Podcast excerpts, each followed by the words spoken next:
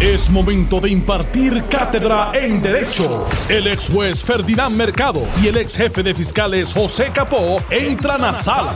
Todos de pie, porque a continuación arranca el podcast de Ante la Justicia. Buenas tardes amigos, este que les saluda el licenciado Eddie López, bienvenidos ante la justicia, me acompañan los licenciados Ferdinand Mercado y José Capó. Buenas tardes, bienvenidos. Buenas tardes, queridos amigos. Buenas tardes, Eddie, Ferdinand y a los amigos de Noti1. ¿Cómo se estuvo ese weekend? Sencillito, ¿verdad? Ayer Pues- todo el mundo guardado en su casa. Sí, bueno, por lo menos no todo el mundo, pero noso- yo eh, particularmente sí. Eh, pero sé que había mucha gente en la calle. Sí. Sí. Había mucha gente en la calle.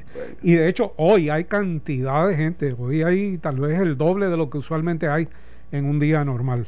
Y los supermercados con el anuncio de la, de, la, estaban- de la situación esta del, del tiempo, Sí.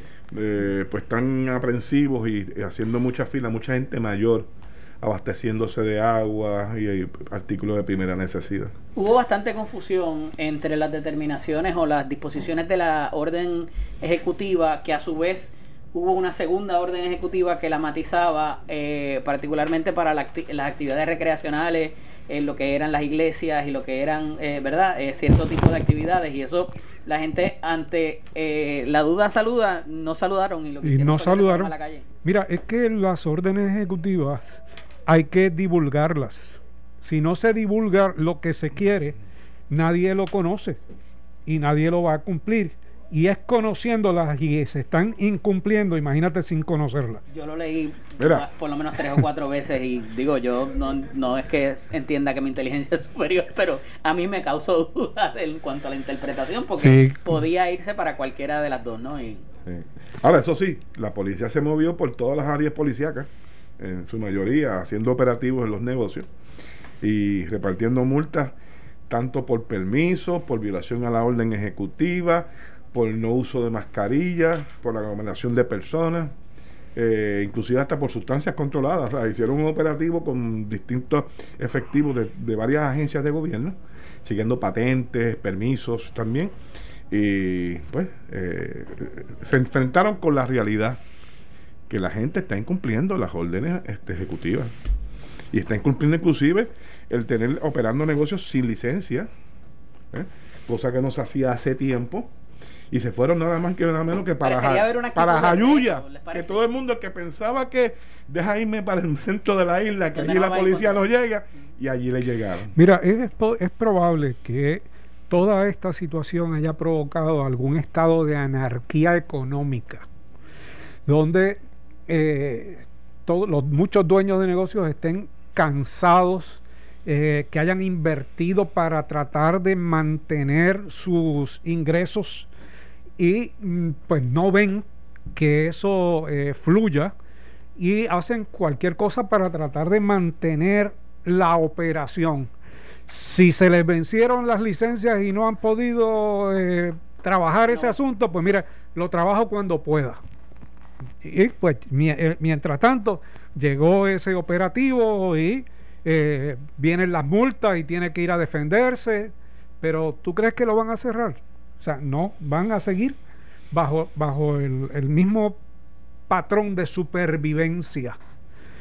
Y yo creo que tenemos de alguna manera que entender esto, o sea, no, no, no debemos asumir una posición de penalizarlo todo, porque hay muchos sectores que están tratando meramente de sobrevivir y eh, están haciendo lo indecible, inclusive muchos para mantener a sus empleados. Claro.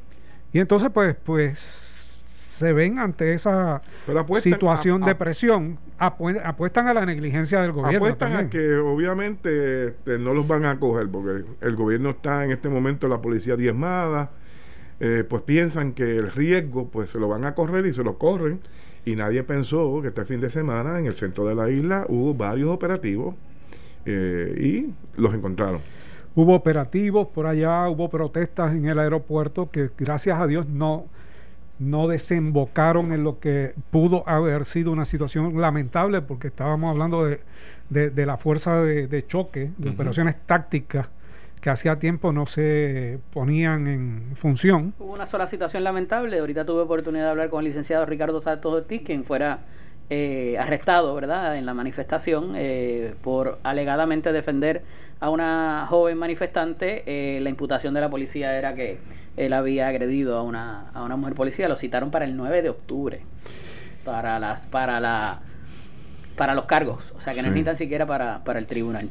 Pero mira, el viernes pasado nos fuimos de aquí con la situación de que se había sometido una solicitud de desestimación recurso de desestimación para propósito del referido que se hizo ante la oficina del, panel del fiscal especial independiente y había bajado una resolución del panel firmada por la presidenta Nidia Cotovive y por el juez Vélez Torres, donde se le instaba y se le daba un término al licenciado Vega Pavón, eh, representante legal de la gobernadora, para que proveyera unas fotografías a las cuales hacía referencia en esa moción de estimación, adjudicándole una parcialidad, prejuicio y pasión, las tres P, no se me olvida, al, al miembro del panel, Rubén Vélez Torres, cosa que parece que no ocurre en la mañana de hoy, eh, y a los efectos le desestiman el recurso.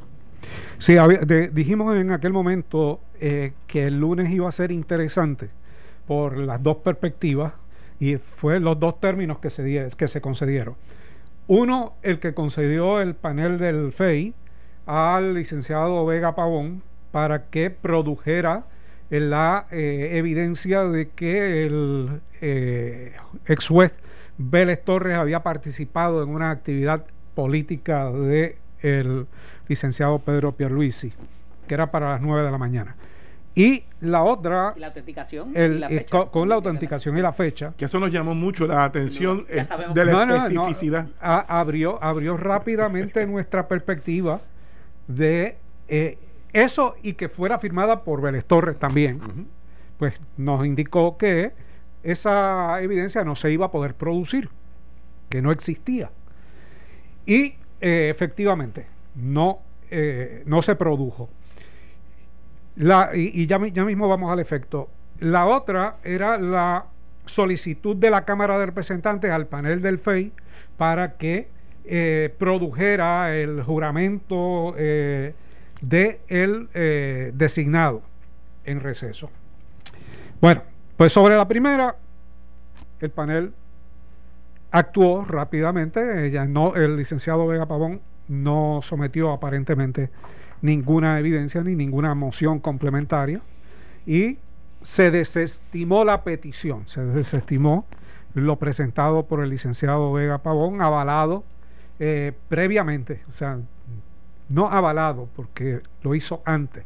La gobernadora lo comunicó en una conferencia de prensa y posteriormente su abogado presentó la, desestimación, pero no pudo eh, sostener la imputación. Eh, sobre la otra situación de la Cámara de Representantes, pues en, el fin de semana el designado Rodríguez Muñiz, el licenciado Rodríguez Muñiz, indicó que no iba a, asumir, a tomar por fuerza, a tomar eh, su cargo. En su cuenta de Twitter. Pero deja en suspenso la situación porque es lo que dice, ante la actuación de la Cámara yo no voy a forzar la situación y no voy a presentarme al, al FEI. Y eh, podría actuar de acuerdo a como la ley me, lo, me lo, permita. Eso no significa, mire, yo eh, renuncio a la designación. Por lo tanto, está latente la designación Podría ser ahora, podría ser mañana, podría ser el mes que viene, podría ser cuando surja una situación que, se, que se necesite un alterno donde él se active. O sea, no es que haya dicho, mire, esto se acabó en mi vida.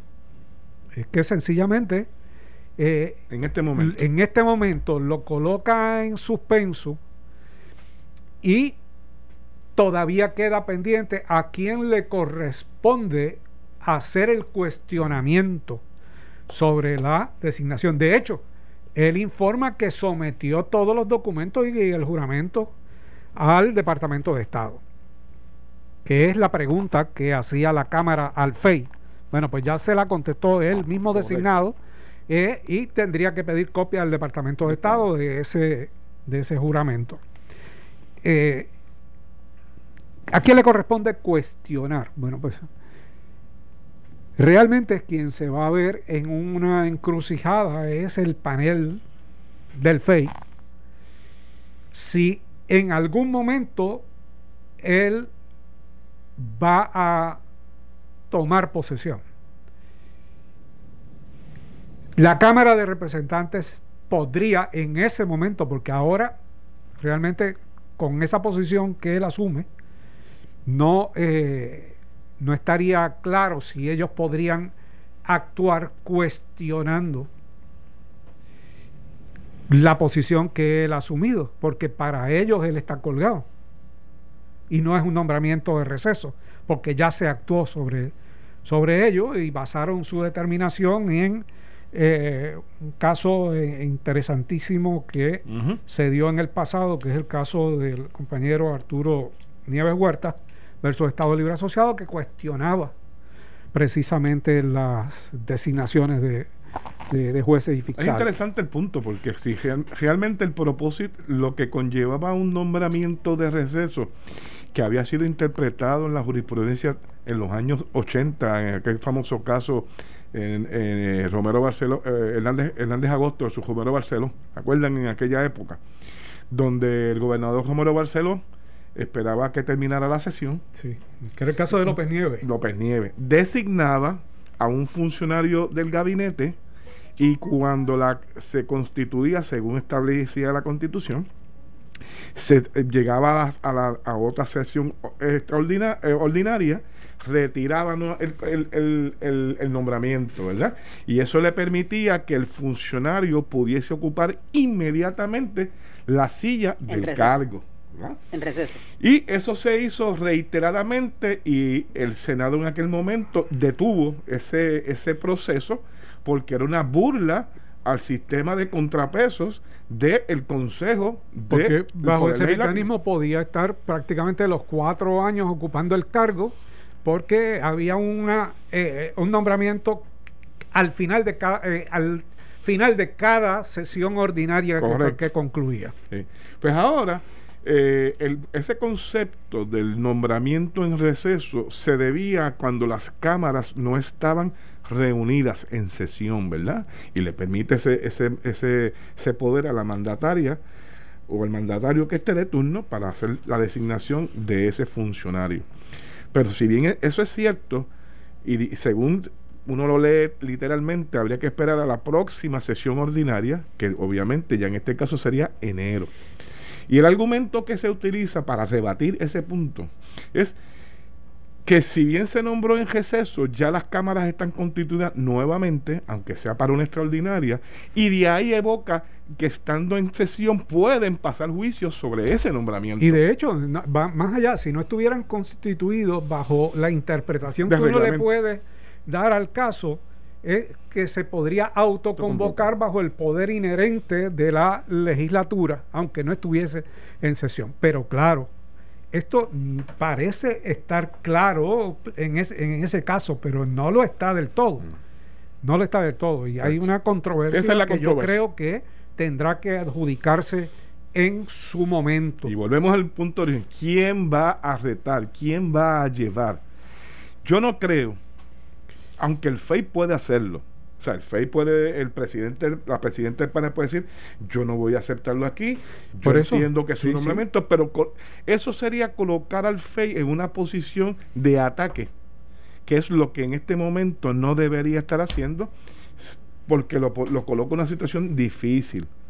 ¿eh? Y me parece que ni el FEI, el propio Muñiz, a base de sus expresiones, del juez eh, Rodríguez Muñiz, tampoco lo va a hacer. La gobernadora dijo la semana pasada que tampoco iba a retarlo.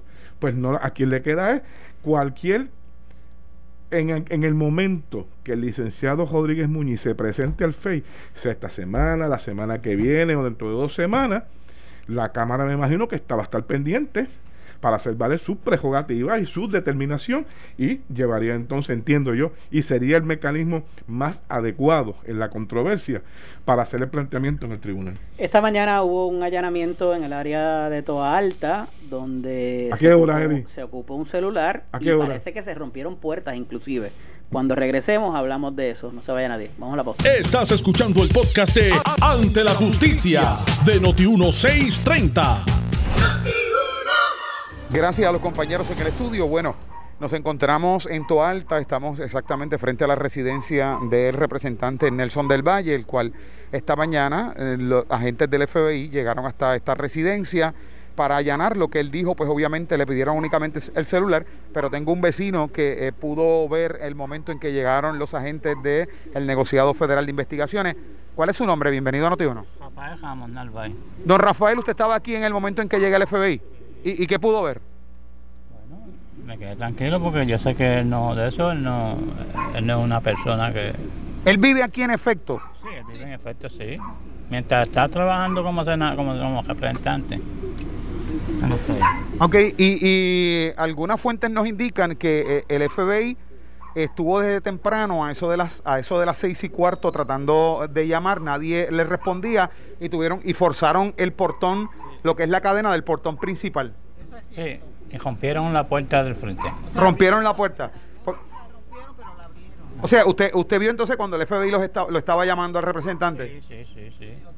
Él lo estaba llamando. Y solamente le llevaron el celular, no vio ninguna escena de que haya sido esposado, de que No sabemos lo que era, pero a él no lo, no lo, lo trataron bien, tú sabes, ¿no? Este, lo de- lo del- yo me doy de cuenta por los cajos que habían estado estacionados allá, porque estaba, habían cuatro cajos, habían dos con luces encendidas, de la, de cor- luces cortas, y dos con las luces apagadas. Y yo creía que se había muerto alguien allí. más o menos cuántos agentes fueron vinieron a realizar ese operativo.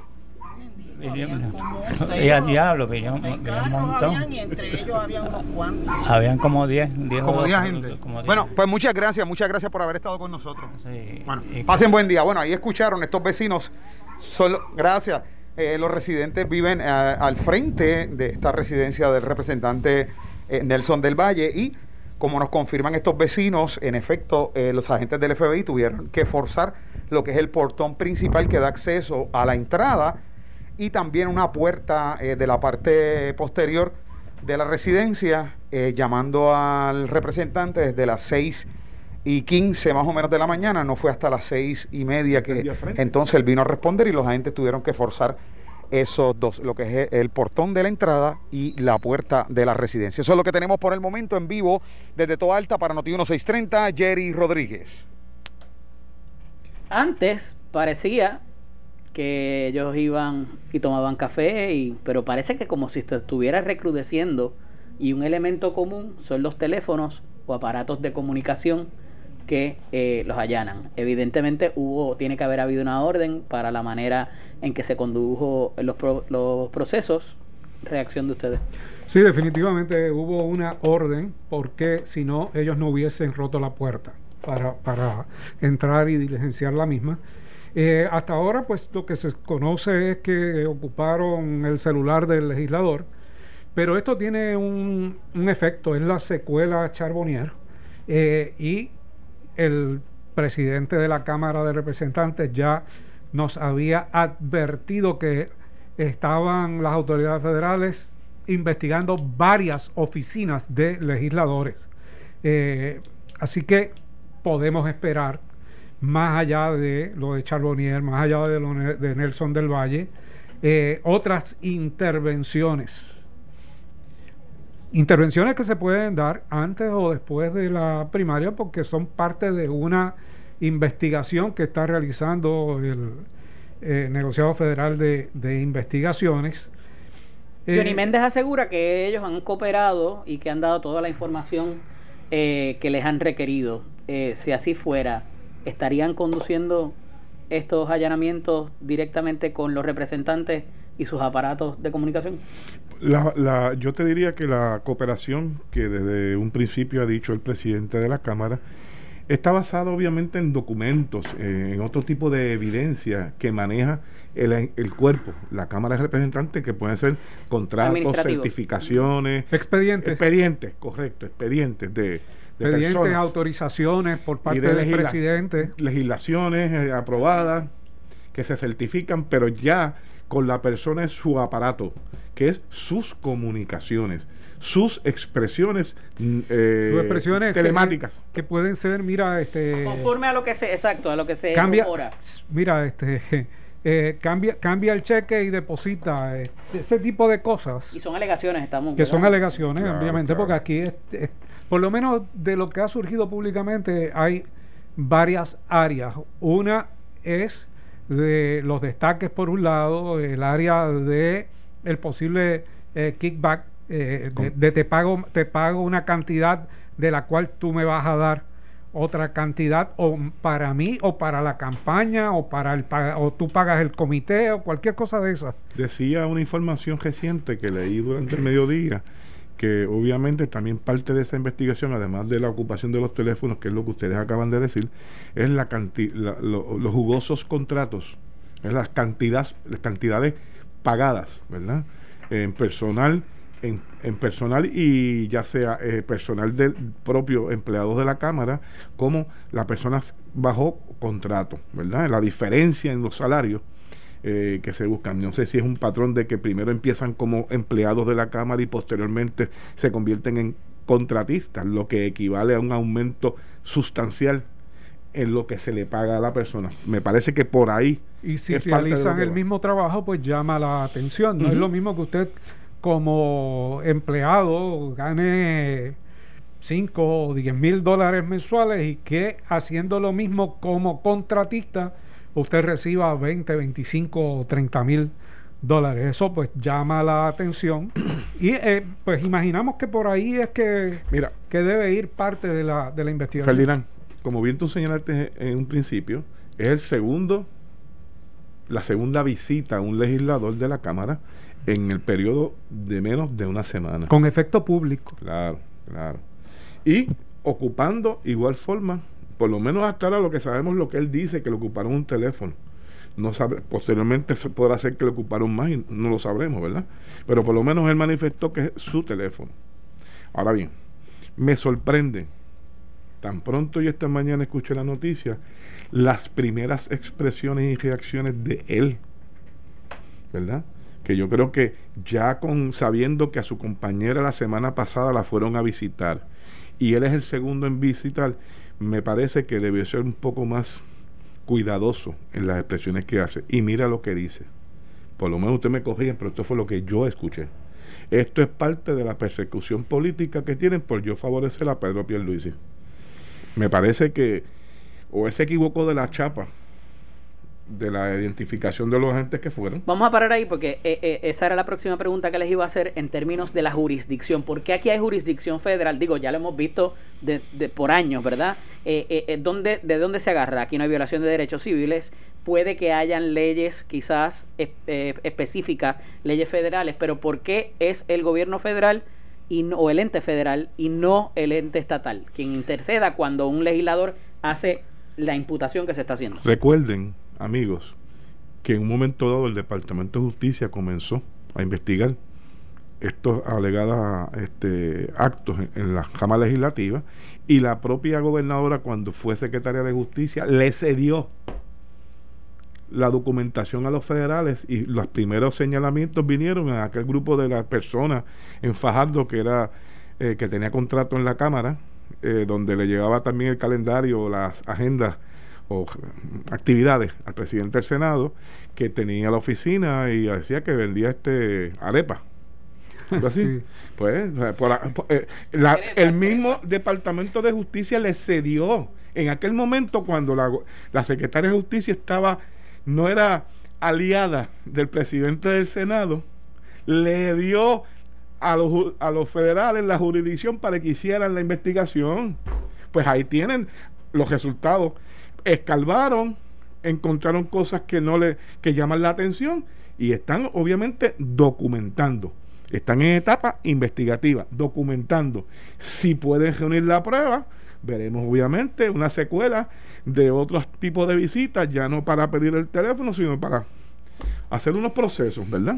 Las expresiones del legislador Nelson del Valle eh, son desproporcionadas, eh, tratando de establecer una vinculación de una persecución, por lo menos para efectos de sus huestes. Pero la realidad es que, como tú muy bien indicaste, aparenta haber confundido las identificaciones porque no fueron eh, agentes del Departamento de Justicia, no fueron del fiscal especial y, independiente, del negociado eh, investigaciones de investigaciones especiales, se trata de agentes del negociado federal de investigaciones que no tienen nada que ver con persecución porque él esté respaldando a un candidato X. Tiene que ver con sus acciones y si esas acciones son de naturaleza ilegal.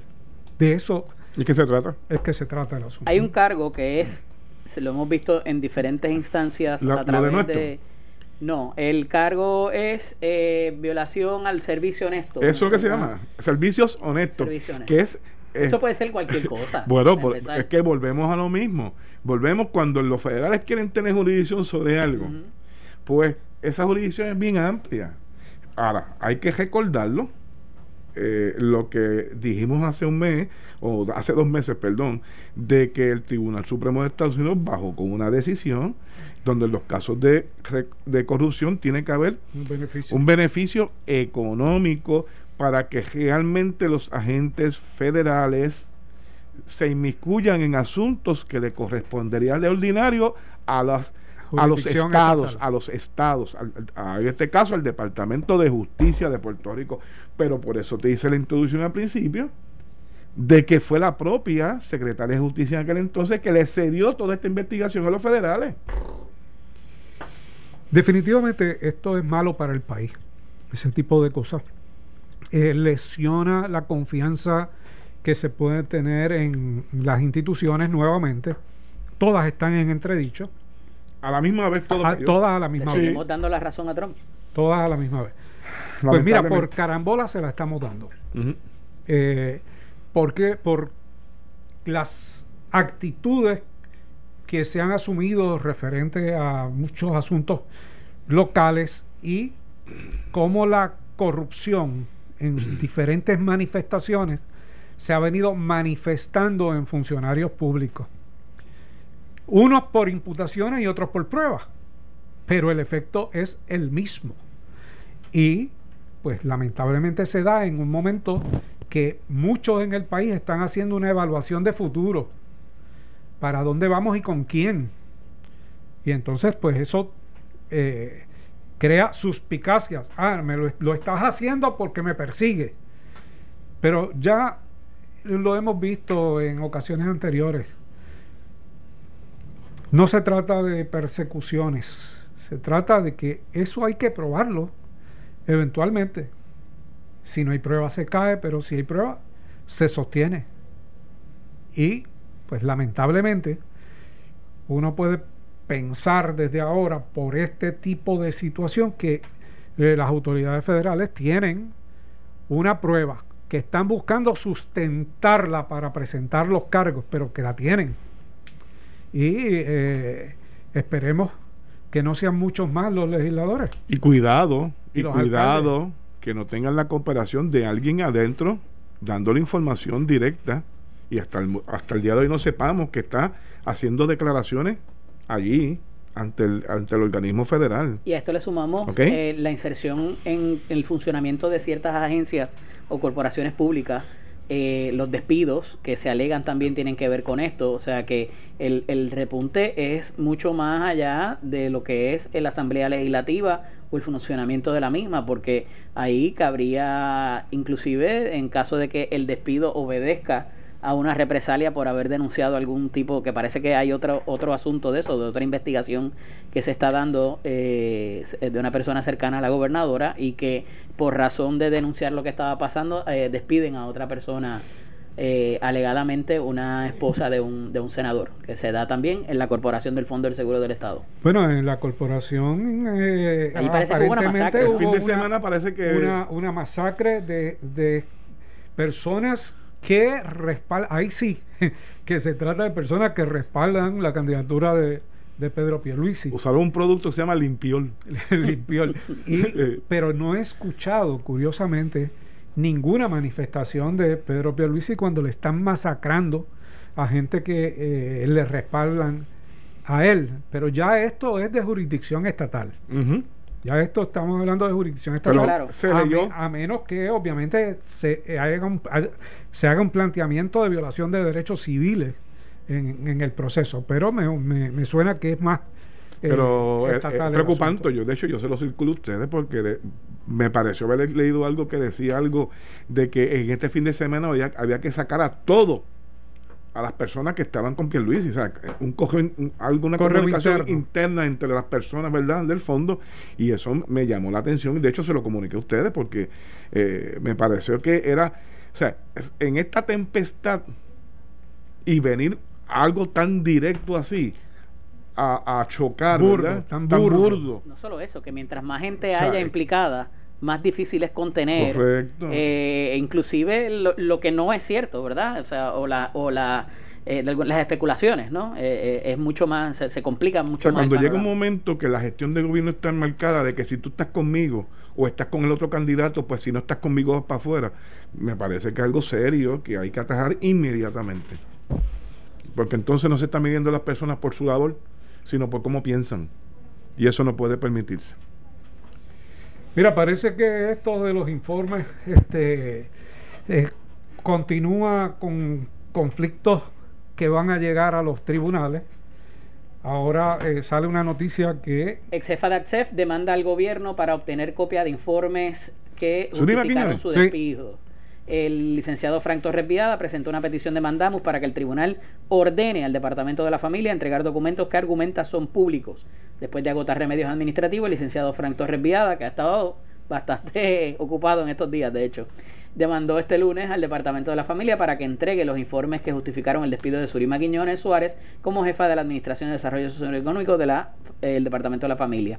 Específicamente solicitó copia fiel, exacta e íntegra de los informes de investigación preliminar e investigación final relacionadas a la determinación de separarla del cargo. También pidió copia del expediente y toda la evidencia, documentos, declaraciones juradas y escritos que sirven de fundamento para sostener las alegaciones en dichos informes. Me- Eh, ahí hay, inclusive se ordenó un informe dentro de la agencia. a Dos esos informes, efectos. dos informes. Exacto. como fiscal general, Capo, Pues mira, me llama la atención, este Ferdinand, que esta, esa determinación, ¿desde cuándo se le notificó administrativamente a la señora Surima Quiñones que había sido destituida? Me parece que fue Hace un el mes secretario, algo así, no, no, más. el secretario interino, después de Glorimar, fue la persona que le notificó el resultado de la investigación final, adjudicándole su destitución. ¿Por qué ahora, meses después, cuando es referida al FEI, es que hace el requerimiento de algo que va la misma teoría de la licenciada Longo Quiñones? Ese informe, si bien es cierto que permitió la destitución, ¿verdad? A, a- a que dirigía este familia en aquel momento interinamente, lo cierto es que es parte del sumario fiscal. esa era la, ¿Entiendes? la es posición parte que del sumario que fiscal. Sí. O sea, ¿por qué tengo que hacer un descubrimiento? No hay un derecho de descubrir prueba. No lo hay en esta etapa de investigación. Esto fue el podcast de Noti1630. Ante la justicia. El único programa en la radio con un Dream Team de expertos en derecho. Dale play a tu podcast favorito a través de Apple Podcasts, Spotify, Google Podcasts, Stitcher y notiuno.com.